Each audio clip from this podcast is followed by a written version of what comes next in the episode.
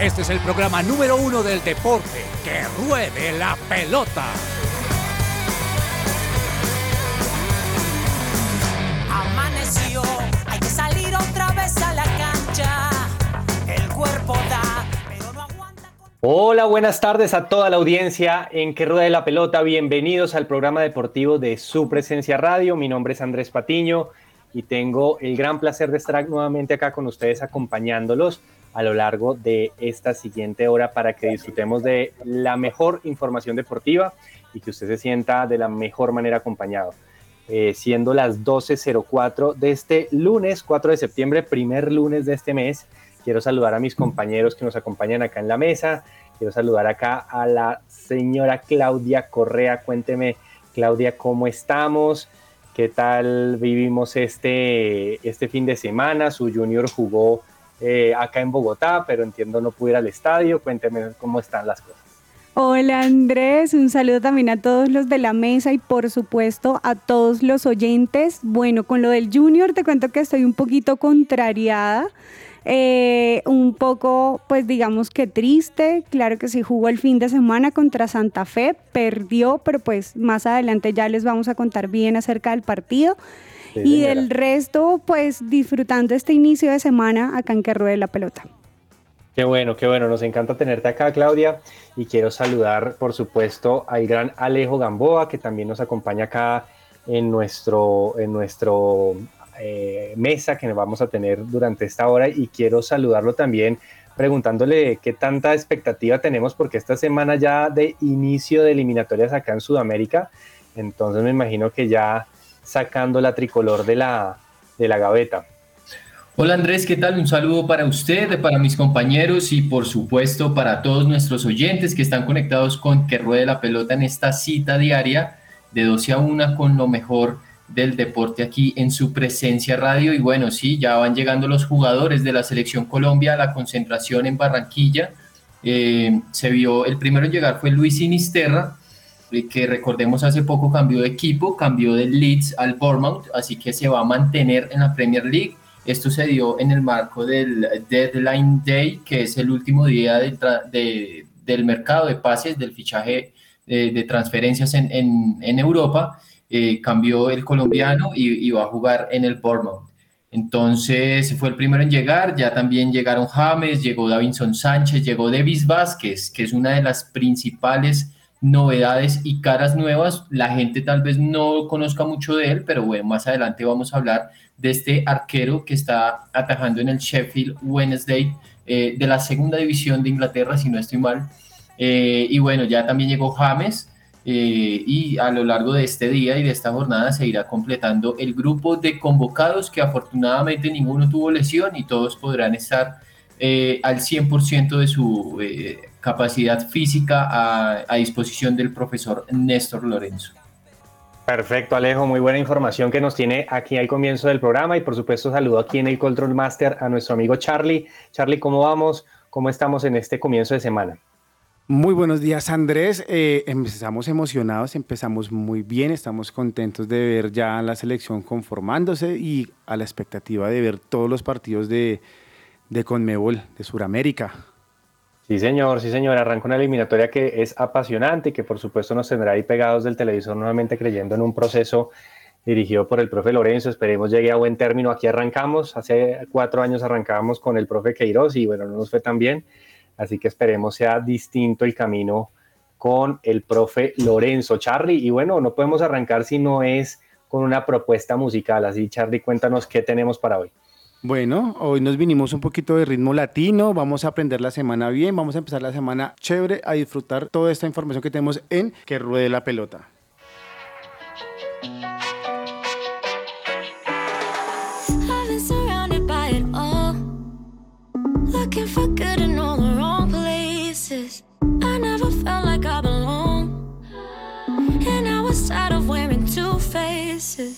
But now I'm I'm feeling inside. I got a new life, praying to God that He helped me survive. So I'ma do me, finally feel like I'm really free. This type of love is what you need. Aquí está la fiesta.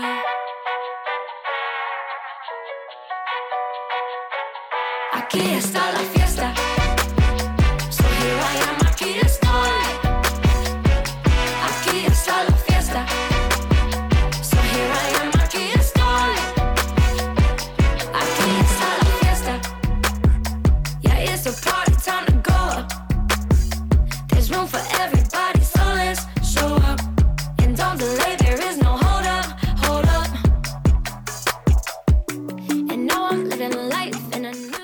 Celebra la pasión del fútbol con un buen café. Coffee and Jesus presenta Hablemos de Fútbol.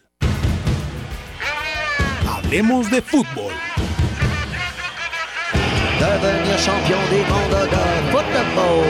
Devenir champion champion La ansiedad y la depresión te consumen. Permite que Diana Monsalve, psicóloga con principios cristianos, te ayude a encontrar el equilibrio emocional. Visita www.psicologadiana.com o contáctate al WhatsApp 315-754-8899. Lo repito, WhatsApp 315-754-8899. Gracias Alejo por la recomendación y la mención que nos hace. Y bueno, con esto arrancamos, señores y señora, porque finalmente acá también tenemos voz femenina el lunes y eso lo celebramos. Arrancó la novena fecha del fútbol colombiano, el fútbol profesional colombiano, en donde ya se jugaron la mayoría de partidos, quedan eh, por ahí algunos partidos sueltos que estarán jugándose el día de hoy. Y ya llegando casi hasta la mitad de este todos contra todos, de hecho Alejo justo uno antes de la fecha de clásicos, hubo varias novedades, pero si pudiéramos empezar a hacer un resumen, estamos viendo un buen rendimiento de los equipos de Antioquia, salvo Envigado. Eh, creo que pues, lo que ha hecho Águila Río Negro es más que merecido, que este fin de semana le ganó a Millonarios, el actual campeón, y bueno, le ganó creo que en un segundo tiempo que supo aprovechar lo que no hizo Millonarios en, en el primer tiempo, que fue meterla.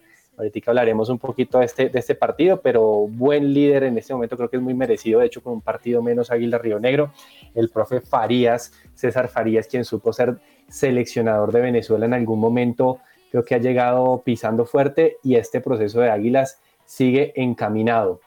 Cuénteme cómo vio ese partido, Águilas 2, Millonarios 0. Sí, así es, Andrés. Eh, como usted lo decía, Millonarios no aprovechó las opciones que tuvo en el primer tiempo. Una muy clara de Daniel Cataño eh, y otras eh, por ahí que, pues, que no pudo transformar o, digamos que el marcador aumentar. Pero bueno, pues eh, Río Negro en el segundo tiempo salió eh, o pegó primero muy rápido con el gol de Marco Pérez.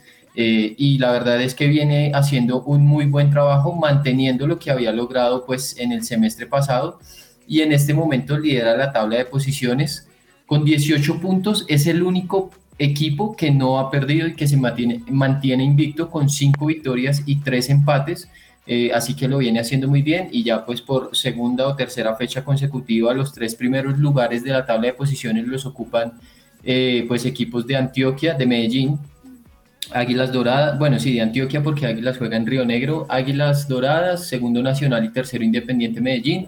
Ha seguido haciendo el buen trabajo que había hecho Lucas González en el primer semestre, lo ha mantenido Farías en este segundo semestre, eh, pues con algunos cambios, obviamente ya no está Castaño, que era la figura y el capitán del equipo, pero pues supo mantener eh, pues esa base y mejorarla, potenciarla el profesor venezolano Farías, que obviamente tiene mucha experiencia, ha dirigido en Bolivia, dirigió la selección eh, Vino Tinto también, y pues lo está demostrando y ratificando.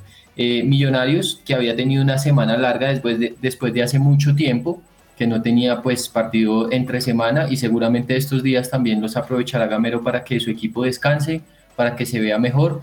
Eh, pues la verdad eh, no se vio tan bien en el segundo tiempo, varias fallas defensivas, eh, digamos que McAllister no se, no se vio tan bien en su mejor forma, Ruiz tampoco, Cataño pues como que le faltaron pues la claridad que tiene normalmente y pues esto se vio reflejado en el marcador. Millonarios que está en el séptimo lugar, está al día porque tiene nueve partidos, pero apenas tiene 12 puntos, sumó su tercera derrota del campeonato, le viene costando mucho a Millonarios en condición de visitante porque ya había perdido con Jaguares también eh, en, en Paraguay y con Alianza Petrolera eh, en condición de visitante, así que bueno, pues eh, como bien dice usted, llegamos a la mitad del campeonato eh, y recordarle a los oyentes que a pesar de la expulsión que tiene Daniel Cataño, eh, pues que sufrió en el partido de ayer, puede jugar el clásico porque Álvaro Montero está convocado a la selección Colombia, así que pues harán uso de esa opción que si un jugador es convocado a la selección Colombia, pues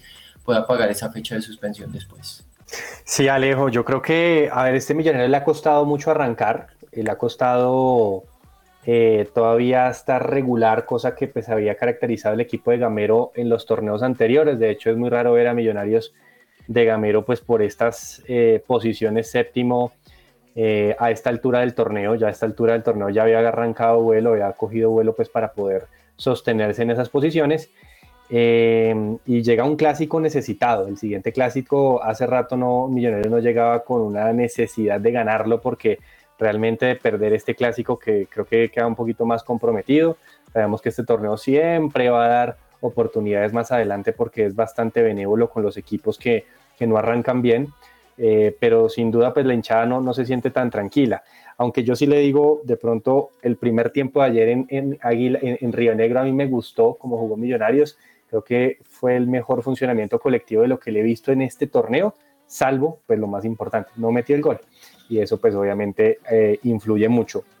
Y quien iba eh, por estos lados ya cogiendo un poquito más de forma era el equipo, el equipo de Arturo Reyes, Claudia, hablemos del Junior, porque el Junior ya eh, había conseguido siete puntos de nueve posibles bajo la batuta del profe Reyes y llegó a Bogotá a enfrentarse a Santa Fe y pues siempre a, Junior le cuesta en la capital porque pues sabemos así mismo como a los equipos bogotanos le cuesta mucho en Barranquilla Así mismo le pasa al Junior y cayó ante el equipo de Uberboer que viene haciendo una buena campaña Santa Fe y ya se ubica quinto y deja al Junior en la posición 12.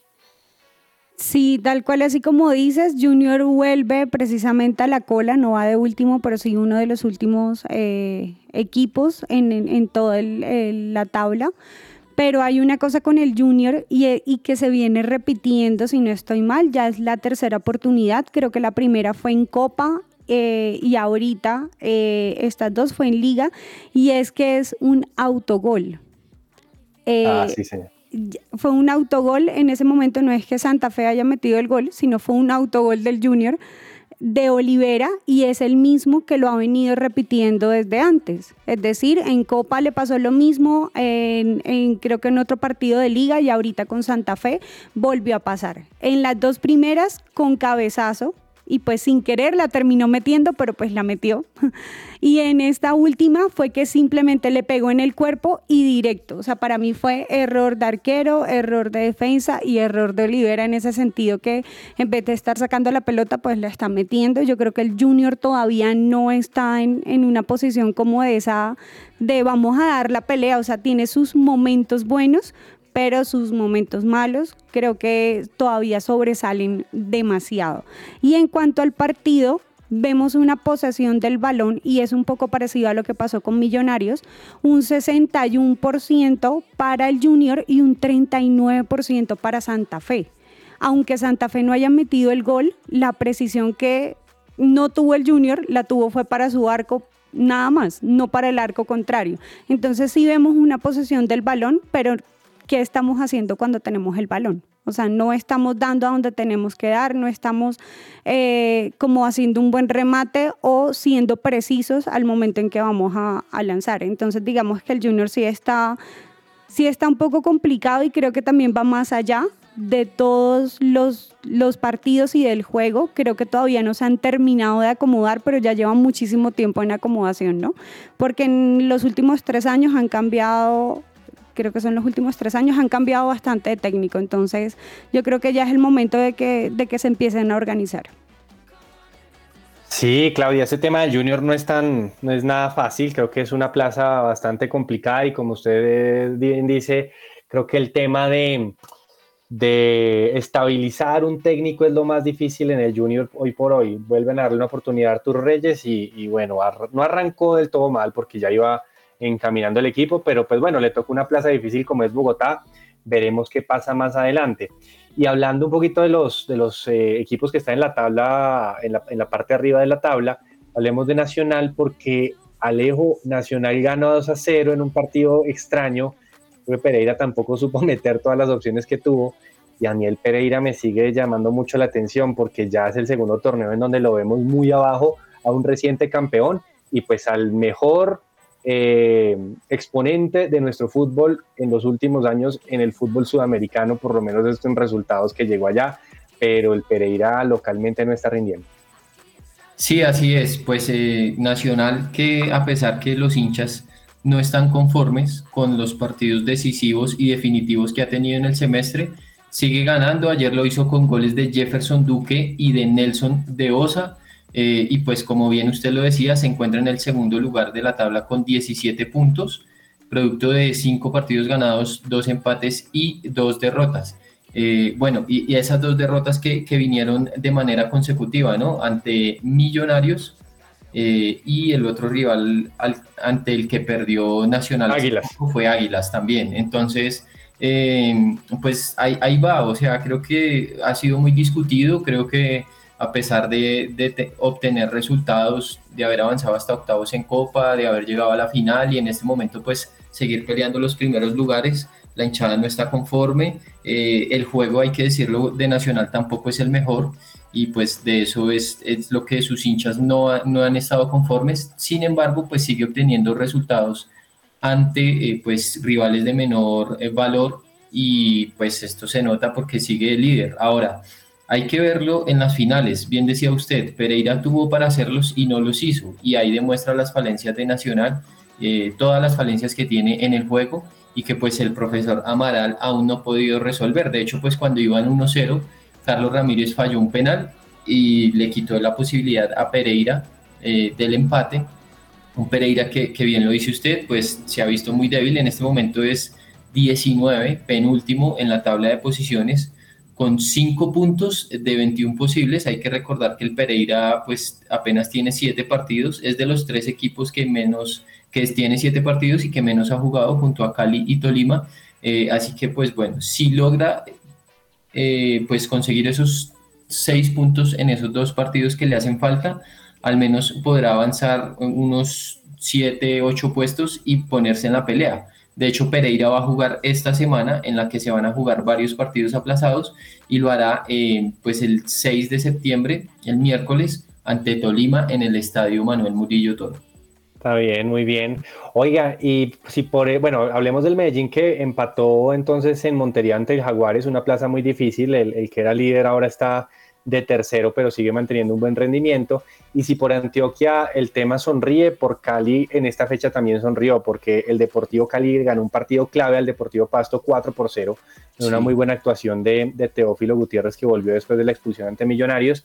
Y bueno, el Cali está cogiendo forma y esta victoria creo que los impulsa mucho a lo que necesitan, pues porque obviamente es un equipo en necesidad no solo de clasificar, sino de salvarse de un descenso que, que, bueno, no, no, no, no es que sea muy lejano la posibilidad si no, si no retoman el camino. Y por el lado del América, hablemos pues que consigue una victoria también muy importante en el proceso de Lucas González, porque le gana de visitante a uno que era invicto de la Alianza Petrolera, que venía haciendo las cosas bien de local, y le gana 2 por 3 eh, el equipo Escarlata, una muy buena actuación de, de Carlos Darwin Quintero, entró Cardona, bueno, el equipo de Lucas González va cogiendo también forma y ya a esta altura es sexto, se metió el América en los ocho y eso también es una muy buena noticia para, para un conjunto que, que no venía del todo estable tipo junior y que ya ha cogido un poquito más de forma. Con estos, con estos resultados y bueno, con la victoria del Chico 1 por 0 al Envigado, el empate del Tolima 0-0 ante el Bucaramanga, Claudia, cuéntanos cómo están las posiciones del fútbol colombiano hoy al cierre del- de la novena fecha, en donde pues no sabemos bien cuál es el estatus de cada uno porque realmente a todos, a casi todos le faltan por lo menos algún partido. Sí, eh, empezamos en el primer lugar, está Águilas Doradas encabezando la lista con 18 puntos y hasta este momento ha jugado 8 partidos, es decir, a ese es uno de los que le falta un partido. Atlético Nacional está en, en el segundo lugar con 9 partidos jugados y 17 puntos. Independiente Medellín también 9 partidos jugados, 16 puntos en el tercer lugar de la tabla. En cuarto lugar está Atlético Bucaramanga con 9 partidos jugados y 15 puntos. Quinto lugar está Independiente Santa Fe con 8 partidos jugados y 14 puntos. América de Cali está en sexto con 8 partidos jugados y 12 puntos también. Millonarios en séptimo con 9 partidos jugados y 12 puntos. Y está en octavo Unión Magdalena con 8 partidos jugados y 11 puntos. De ahí para abajo lo que es Alianza Petrolera también lo mismo. Noveno tiene 8 partidos jugados y 11 puntos. Y Deportivo Pasto también tiene 11 puntos, pero con 9 partidos jugados en el puesto número 10. Sí, hay un tranconcito chévere por ahí. De hecho, el Unión se puede meter un poquito más arriba porque juega contra la Equidad de local y el Once Caldas hoy también juega contra el Atlético Huila, dos partidos que también son interesantes. Bueno, y, y hablando, ah, cuéntenos, Alejo. Andrés quería hacer una aclaración de por qué el Cali eh, pues queda muy comprometido para el descenso el próximo año. Sí, señor. Eh, porque digamos que mucho se habla de esto y si igual eh, pues en este año está medio cerca, el próximo año el Cali iniciaría de último en la tabla del descenso. ¿Por qué? Porque el descenso en Colombia se maneja en promedio, entonces se toma los tres últimos torneos en este caso, eh, pues se tomaría el, el, próximo año, ¿no? El del 2022, el del 2023 y el del 2024. Entonces ahí ya no tendría en cuenta el último campeonato del Cali que fue en el 2021 y pues gracias a la simulación que hace José Orlando Asensio, el, el periodista del tiempo, el Cali arrancaría de último en esa tabla, pues compitiendo con los ascendidos y eh, pues muy lejos a nueve puntos de Jaguares, que sería el siguiente pues rival que vendría en la tabla. Por eso el Cali necesita hacer una buena, eh, un buen todos contra todos este, este campeonato, por lo menos para eh, no iniciar tan de atrás, pues como se, se, presume que iniciaría si en caso de que no clasifique a los ocho el próximo torneo. Así es, así es. Gracias por la aclaración, Alejo. Y bueno, eso estará pendiente también la hinchada del Cali, que obviamente el último escenario que querrá será este. Y estábamos hablando, bueno, eh, semana de Selección Colombia, recordemos este jueves juega la Selección Colombia ante Venezuela, su primer partido de eliminatorias en Barranquilla, entonces estaremos muy pendientes de lo que pase con el equipo nacional, en donde, bueno, llegan algunos jugadores, a veces algunos en buen rendimiento, otros de pronto no tanto, pero seguramente eh, creo que se está viendo una sangre nueva en la selección, más allá de que hay algunas convocatorias que siguen pareciendo del pasado, pero aquí lo importante es mirar qué está pasando con los jugadores que están llegando y cómo, cómo están en su performance. A ver, por ejemplo, Juan Fernando Quintero, Alejo como que cogió vuelo ahorita con la camiseta de Racing, lleva ya unos partidos seguidos jugando y en los últimos tres partidos, contando el de Copa Libertadores, ya lleva dos goles, ¿no? En donde ya este último fin de semana volvió a anotar. Sí, lleva ya dos goles, una asistencia. Eh, ayer jugó 71 minutos, pero hizo un gol importante para la victoria de Racing 2-1 sobre Estudiantes. Eh, y bueno, la verdad es que viene, viene mejorando porque eh, Quintero los primeros partidos pues estaba poniéndose a punto físicamente, contra Boca jugó 90 minutos, ayer jugó 70 y ya viene siendo titular, que también es muy importante. Eh, los jugadores que están llegando cambiaron de equipo y que cambiaron de equipo en el pues en, esta, en estos últimos días, como lo mencionaba, había, sido Luis Sinisterra, también Rafael Santos Borré, que cambió del Eintracht Frankfurt, donde estaba totalmente borrado, no había tenido nada de minutos, y pasó al Werder Bremen. Ojo con Davinson, que está, eh, Fabricio Romano entrega información que está a punto de cerrar el trato con Galatasaray, eh, Davinson ya está en Barranquilla, pero posiblemente eso que he hecho en estos días en Turquía, eh, pues todavía no se ha cerrado el libro de pases y seguramente va a jugar eh, en este equipo donde pues en los últimos años también estuvo Radamel Falcao. Sí, señor, sí, señor. Bueno, sería bueno para Davinson cambiar de aire porque creo que no está del todo bien allá en Tottenham, es suplente el Cuti Romero, acaba de dotar penalti con el cual eliminó a su equipo, así tipo James, pero, pero bueno, en fin, ahí vamos, vamos mejorando el tema. Claudia, y cuéntanos John Córdoba también es una de las apuestas importantes de, este, de esta convocatoria. El jugador que está jugando en el Krasnodar de Rusia también le fue bien este fin de semana, ¿no? Sí, le fue bien este fin de semana. También eh, metió un buen gol. Yo creería que ahorita con la convocatoria, como lo dijimos el jueves de la semana pasada, con los convocados, perdón, que están de la selección Colombia, varios, por eso para mí era el sí de la convocatoria, pero por ejemplo a mí en el caso de Juan Fernando Quintero todavía no me sigue cuadrando. Aunque ya metió gol, aunque está en buen estado en, mm. Racing, aunque está mostrando, todavía no me cuadra. Pero por ejemplo en el caso del Cucho Hernández, en este momento es como si le hubiera respondido a que no lo meten en la convocatoria con un triplete en la MLS. Entonces ahí es donde uno dice, ¿por qué no se tienen en cuenta unos que sí están en muy buen estado y vemos a otros que están como más o menos y esperando a ver si funcionan bien? Yo, yo creo que respondiendo, perdón Andrés, y, y, lo hago rápidamente, respondiendo un poco eso que dice Claudia, porque pues había muchos jugadores que, que, que pedían y que no tuvo en cuenta. Él se va a ir o se ha ido por la base, ¿no? Por los jugadores que tuvo presentes en, en los partidos amistosos. Obviamente se habrá sumado uno que otro, como el caso de John Córdoba, eh, que viene haciendo goles hace mucho. Igual Ríos. El Cucho también, Richard Ríos y Davis Vázquez.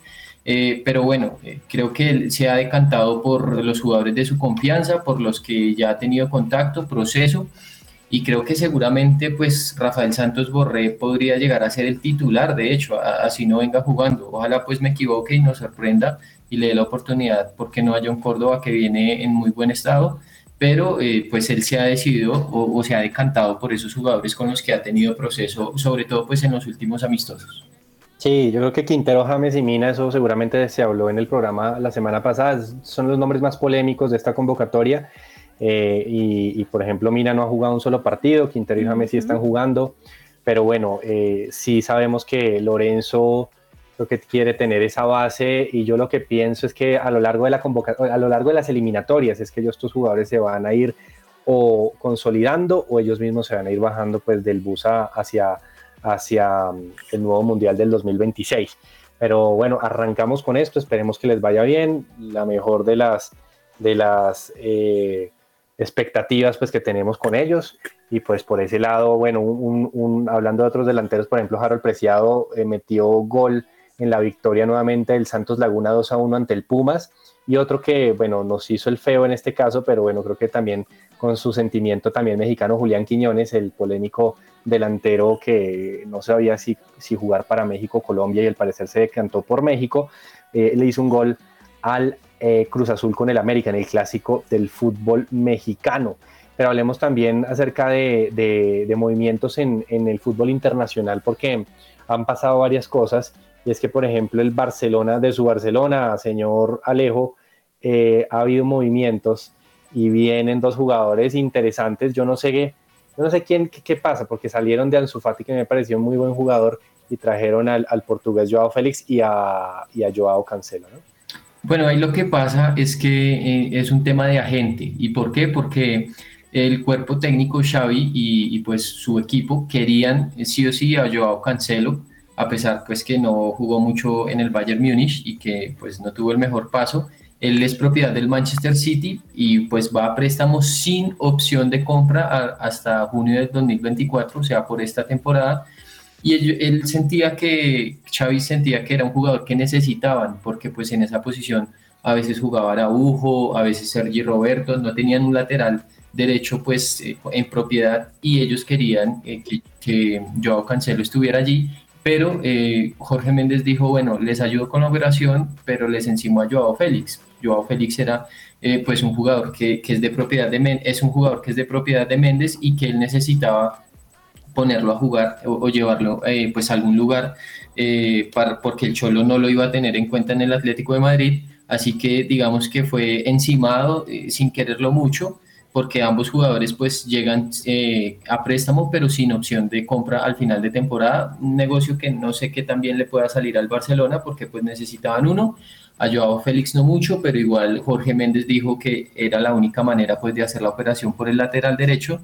Y pues Xavi estará mirando si de pronto le puede encontrar lugar a Joao Félix como interior, ya que Pedri pues ha sufrido muchas lesiones últimamente.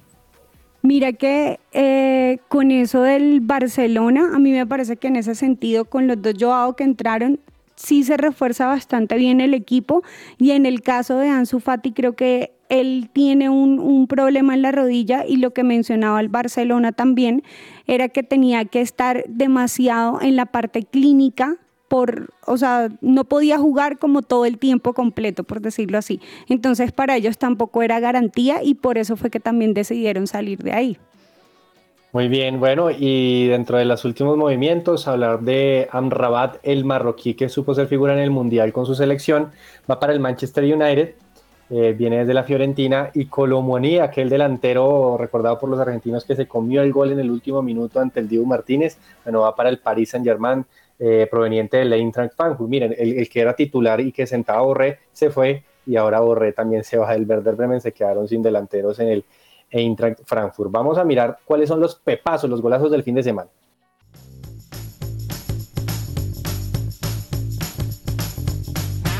El pepazo.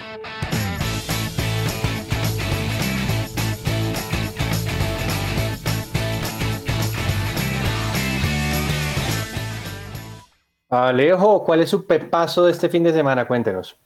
Bueno, yo tengo dos. El primero es el del Cuti Romero para Ah, darle el 2-1 a Tottenham eh, parcialmente en, en su juego ante el Barley. Eh, es un remate de media distancia y que pues el defensor coge después de un- una serie de rebotes que hay allí eh, en el área. Él estaba al borde del área y remata de primera, dejó sin opción al arquero.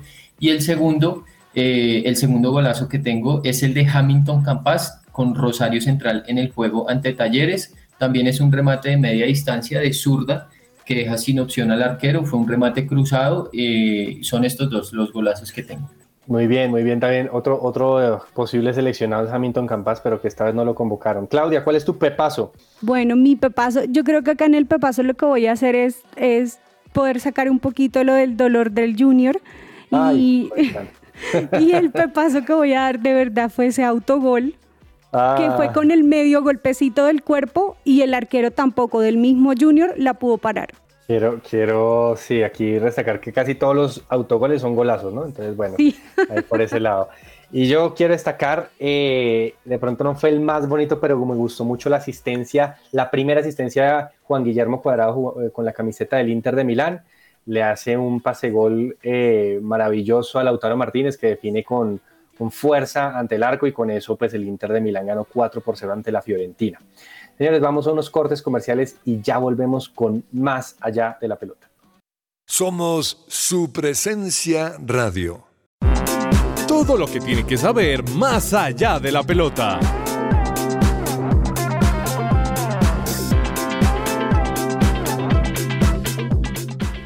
Bueno, y es momento de hablar de ciclismo porque la Vuelta a España se sigue corriendo y como carrera importante y top de circuito anual del ciclismo, pues queremos estar pendientes de qué ha venido pasando. Alejo, cuéntenos eh, qué ha pasado en la Vuelta a España, quién está siendo líder, cómo le está yendo a los colombianos, qué ha sucedido con, con la Vuelta a España durante estos días, Alejo. Bueno, lo primero es que hoy están en, en jornada de descanso y se preparan ya eh, pues para lo Este es que el va primer día, ¿no? Primer día de descanso que está en la vuelta. Sí, sí, así es. Entonces, pues eh, ya se, se preparan para lo que va a ser eh, pues la etapa del día de mañana, que pues eh, si no estoy mal va a ser una contrarreloj. Por lo tanto, en la jornada de ayer, Lennart Calma del Bora ganó la novena etapa entre Cartagena y Collado de la Cruz de Caravaca. Eh, por lo tanto, pues Seb Kuss del Jumbo sigue eh, en, de líder en la clasificación general. Entonces, Camna en la jornada de ayer se impuso pues al, por delante del italiano Mateo Sobrero del Jaico, eh, que entró pues varios segundos después del ganador, y el australiano Chris Hamilton, siendo pues o haciendo parte de estos tres eh, de la escapada del día. El estadounidense Sepp Kuss, como les decía anteriormente, sigue pues al frente de la general tras pues una etapa que no fue muy buena para él, eh, y bueno, ya la, pues, la información de los colombianos, deme un minuto y, se la doy a conocer. Tranquilo, ahí, ahí hablamos un poquito de, de- de lo que ha pasado también en esta, en esta vuelta y es que estábamos viendo nombres diferentes y eso es algo que llama mucho la atención, ¿no, Alejo? Porque finalmente, eh, por ejemplo, Benepoel, que está en el cuarto lugar, o Mikel Landa, pues se han quedado un poquito rezagados.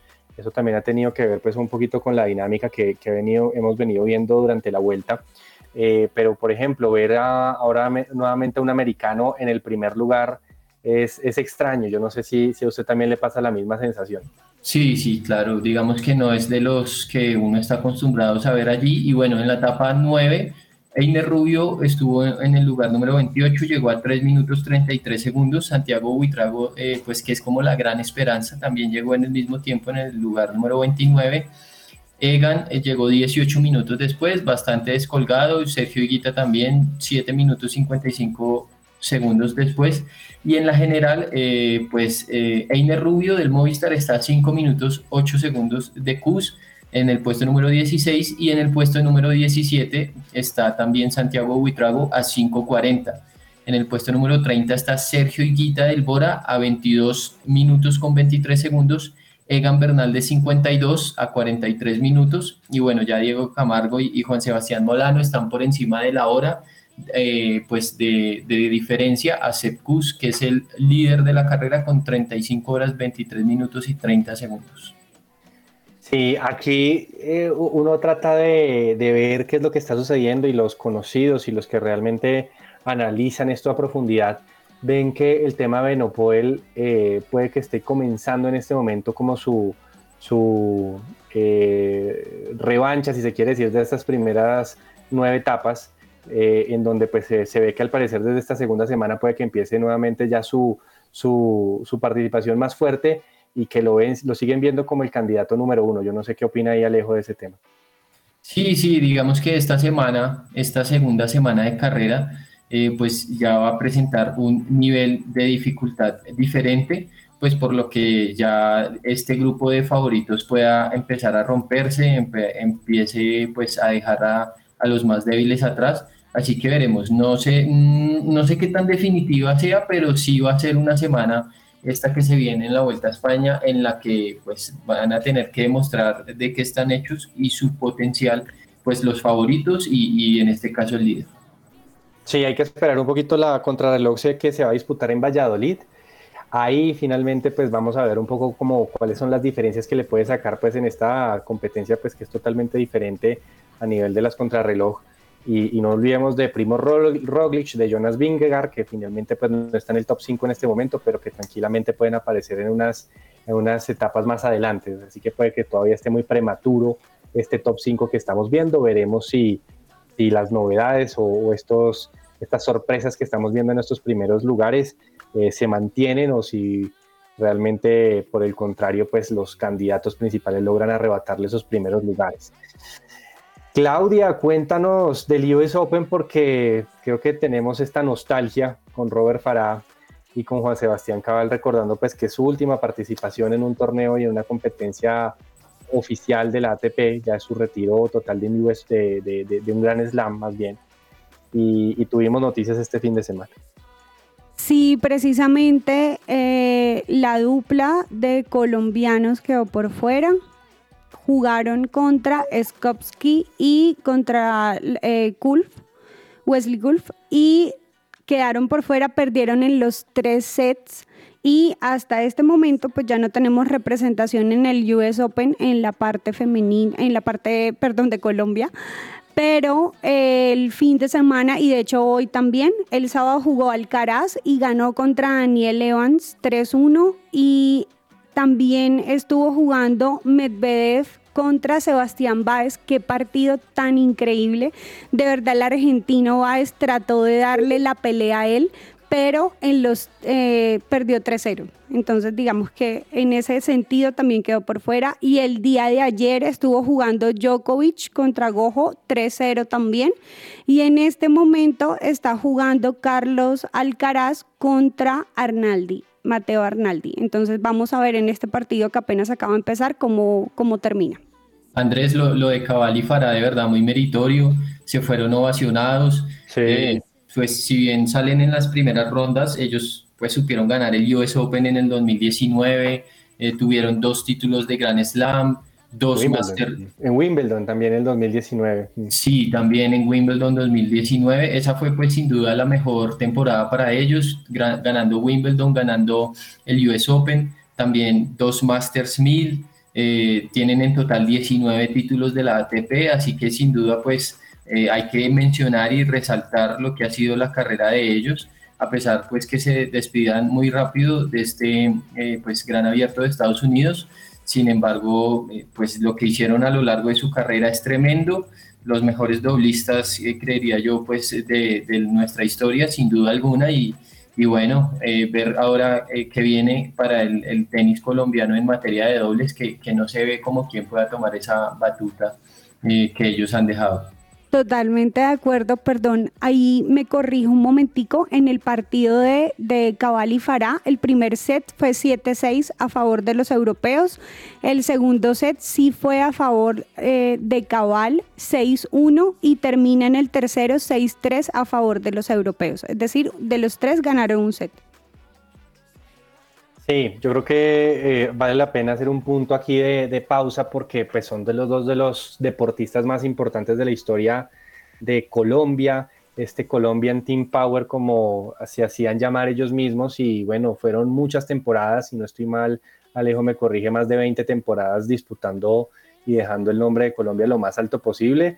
Y, y sin duda son la vara más alta del tenis en el, en el en, en, del tenis nacional Creo que va a ser muy difícil volver a encontrar eh, un par de tenistas haciendo pareja y haciendo equipo de la misma manera como lo hacían. Ese 2019 que para Colombia fue tan importante en ese mes de julio donde ganábamos Wimbledon y al mismo tiempo el Tour de Francia con Egan era impresionante lo que vivíamos y bueno, ya después de algunos años, cuatro años después se retiran de la mejor manera y yo creo que pues siempre hay que darle pues ese buen lugar a, a, a ambos tenistas, tanto a Robert como a Juan Sebastián, pues que han dejado el nombre de la mejor manera del tenis y ojalá sigan aportándole desde su nueva posición, ya sea administrativa, directiva, lo que ellos decían, como entrenadores en, defina, en definitiva, pues que seguramente le aporten y le sigan dando lo mejor desde su conocimiento y toda su experiencia. Y si hablamos de un deporte en el cual nosotros somos potencia realmente, eh, tenemos que hablar del patinaje, señores, porque este fin de semana eh, el combinado nacional ganó su vigésimo título, o sea, su título número 20 en la historia como campeones mundiales del patinaje eh, de, de, alta velocidad. Y en este caso, pues es que estamos hablando de que son 20 títulos, de los cuales son 13 de manera consecutiva. Aquí no hay ninguna duda de quién es el país potencia del patinaje a nivel mundial. En este caso, pues nos podemos dar ese honor de tener ese, ese nombre y en este caso pues la, la, la, delegación colombiana que estaba disputando este título en Italia ganó nuevamente este trofeo, creo que ya no termina siendo sorpresa, pero pues sí no deja de ser orgullo nacional este, esta noticia en donde pues sumó 20 eh, medallas de oro, 5 medallas de plata y 7 de bronce y con esto pues eh, batió cualquier tipo de, de, competencia pues que pudiera llegar a tener en este mundial de patinaje. Entonces pues estamos también muy contentos por ese lado eh, Alejo, ¿del automovilismo se corrió algo o, estamos o estuvimos en, fin de semana vacío de automovilismo? No, no, no, por supuesto que se, se corrió eh, el Gran Premio de Monza, eh, una carrera tremenda en la que pues una vez más demostró Max Verstappen el poderío de su auto y pues quedó en el primer lugar. La pole la había ganado Sainz, eh, pues digamos que en la arrancada lo hizo bien el español porque pues pudo contener el ataque de, el ataque de Verstappen que había arrancado en segundo lugar. Eh, pero bueno, pues sin duda eh, Red Bull tiene un gran auto y una vez demostró más su poderío. En el primer lugar quedó Verstappen, segundo quedó Checo Pérez, pues tercero Sainz y cuarto Leclerc. Vea que se presentó un, ese hecho, esa pelea entre pues eh, Sainz y Leclerc eh, por ese tercer lugar. En sí. un momento los llaman de boxes y les dicen como que ya, que no arriesguen, eh, les piden que, que, que, dejen de arriesgar porque pues los dos o alguno podría salir de carrera. Eh, digamos que Sainz al final de la carrera dijo, somos el mejor, los mejores del resto. Y tiene razón, porque así lo que unos años era Mercedes, es, estos años, estos dos, tres años últimos, lo ha venido siendo Red Bull y sin duda pues eh, Ferrari demostró pues el gran poderío que tiene, pero que no es suficiente para competir con Red Bull. Sin embargo, siguen destacándose como los mejores del resto, como lo decía el, piloto español. Eh, y pues ellos hubieran querido mantener el, liderato o por lo menos eh, alcanzar la victoria en su casa, eh, en Monza, pero pues no fue suficiente para Ferrari. En quinto lugar quedó Russell y en sexto lugar quedó Hamilton.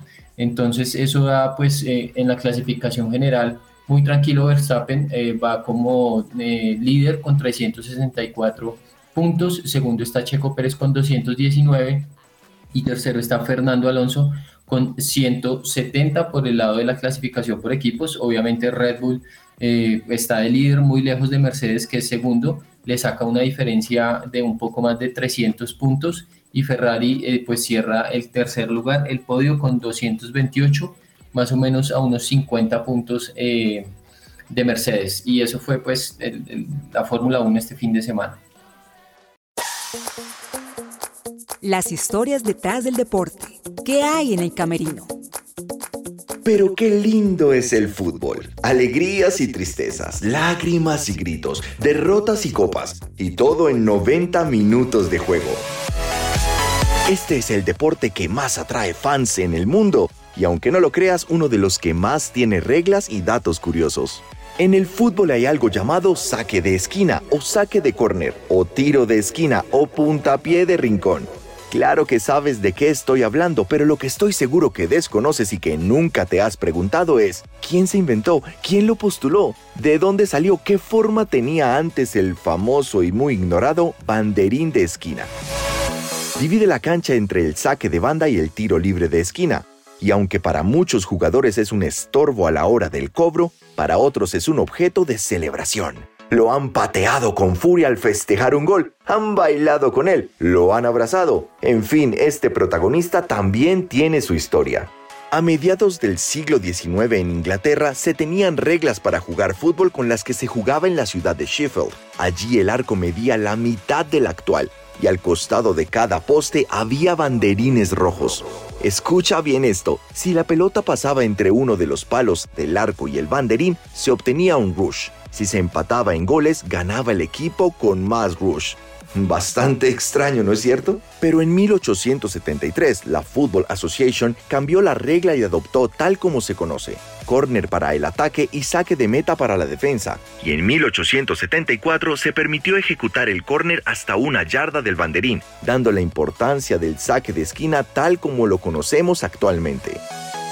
Este fue un informe de Diego Sánchez para el camerino en que ruede la pelota.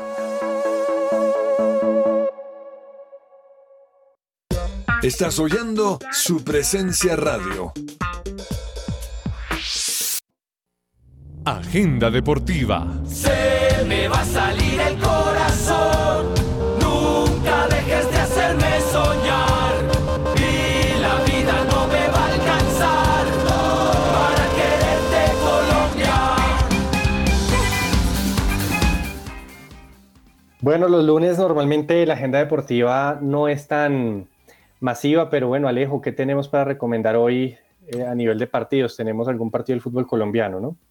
Sí, sí, sí, por supuesto. Hoy se va a cerrar la fecha 9 con dos partidos. El primero es Unión Magdalena contra la Equidad, que se va a disputar a las 6 y 10 de la noche, y el segundo, 11 Caldas contra Huila, a las 8 y 20 de la noche.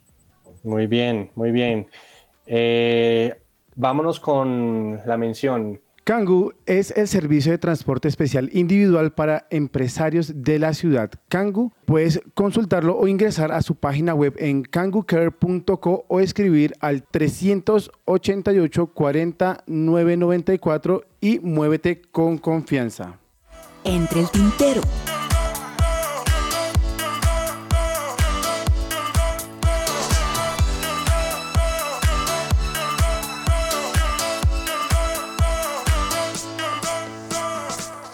Claudia, cuéntanos, ¿tenemos algo pendiente, algo que se nos haya quedado? Uy, claro que sí. Por un lado, eh, tenemos un partido del US Open precisamente, mañana 11 de la mañana, Taylor Fritz con Novak Djokovic. Y en cuanto a tema, me acabo de enterar que Se- Sergio Ramos es el nuevo jugador del Sevilla. Rechazó precisamente un, equipo de la Liga Profesional Saudí y entró al Sevilla, prefirió reducir el salario y terminar ahí, hacer como su último baile en el Sevilla.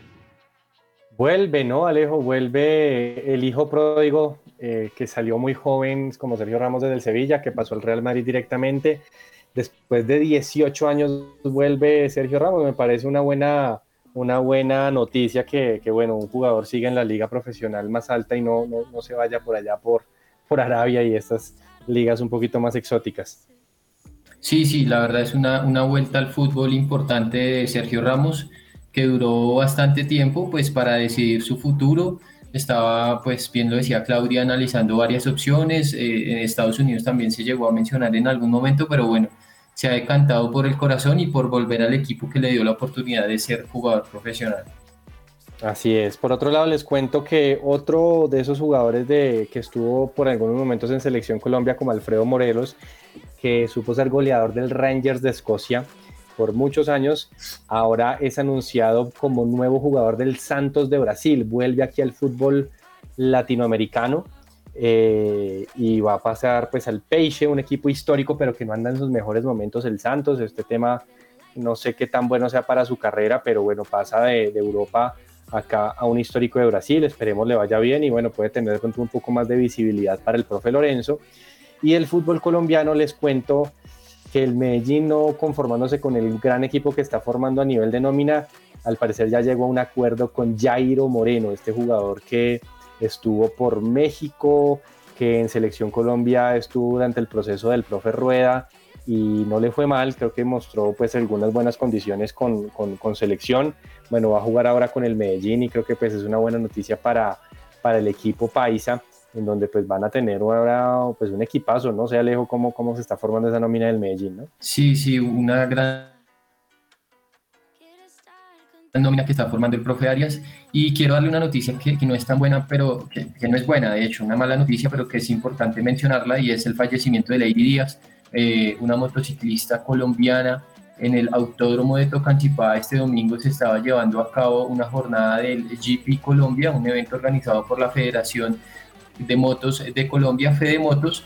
Lastimosamente, pues esta joven piloto, Lady Díaz, perdió la vida después de un tremendo accidente en el que, pues, según cuentan autoridades y personas que estaban en el lugar, eh, pues se involucraron más motos, el, el, impacto o el golpe que tuvo ella fue mortal trasladaron, eh, le dieron, eh, pues, eh, digamos como que los primeros auxilios, intentaron reanimarla cerca de 50 minutos, lastimosamente así no lo pudieron hacer y, pues obviamente toda la jornada se canceló y, y triste el fallecimiento de esta piloto colombiana Lady Díaz difícil, qué duro esa, esa noticia. Por el otro lado, ahorita Alejo estaba mencionando lo de Davinson Sánchez y ya precisamente pasó a, confirmarse que si entra al Galatasaray y le van a pagar cerca de 10 millones de euros y que podrían llegar a ser aproximadamente 15 millones con los bonos.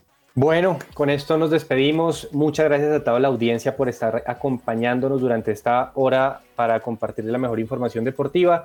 Los invitamos a que sigan conectados acá en su presencia radio y mañana, como siempre, la invitación a que eh, estén conectados a las 12 del mediodía aquí en Que Ruede la Pelota. Gracias también a mis compañeros. Un abrazo a todos.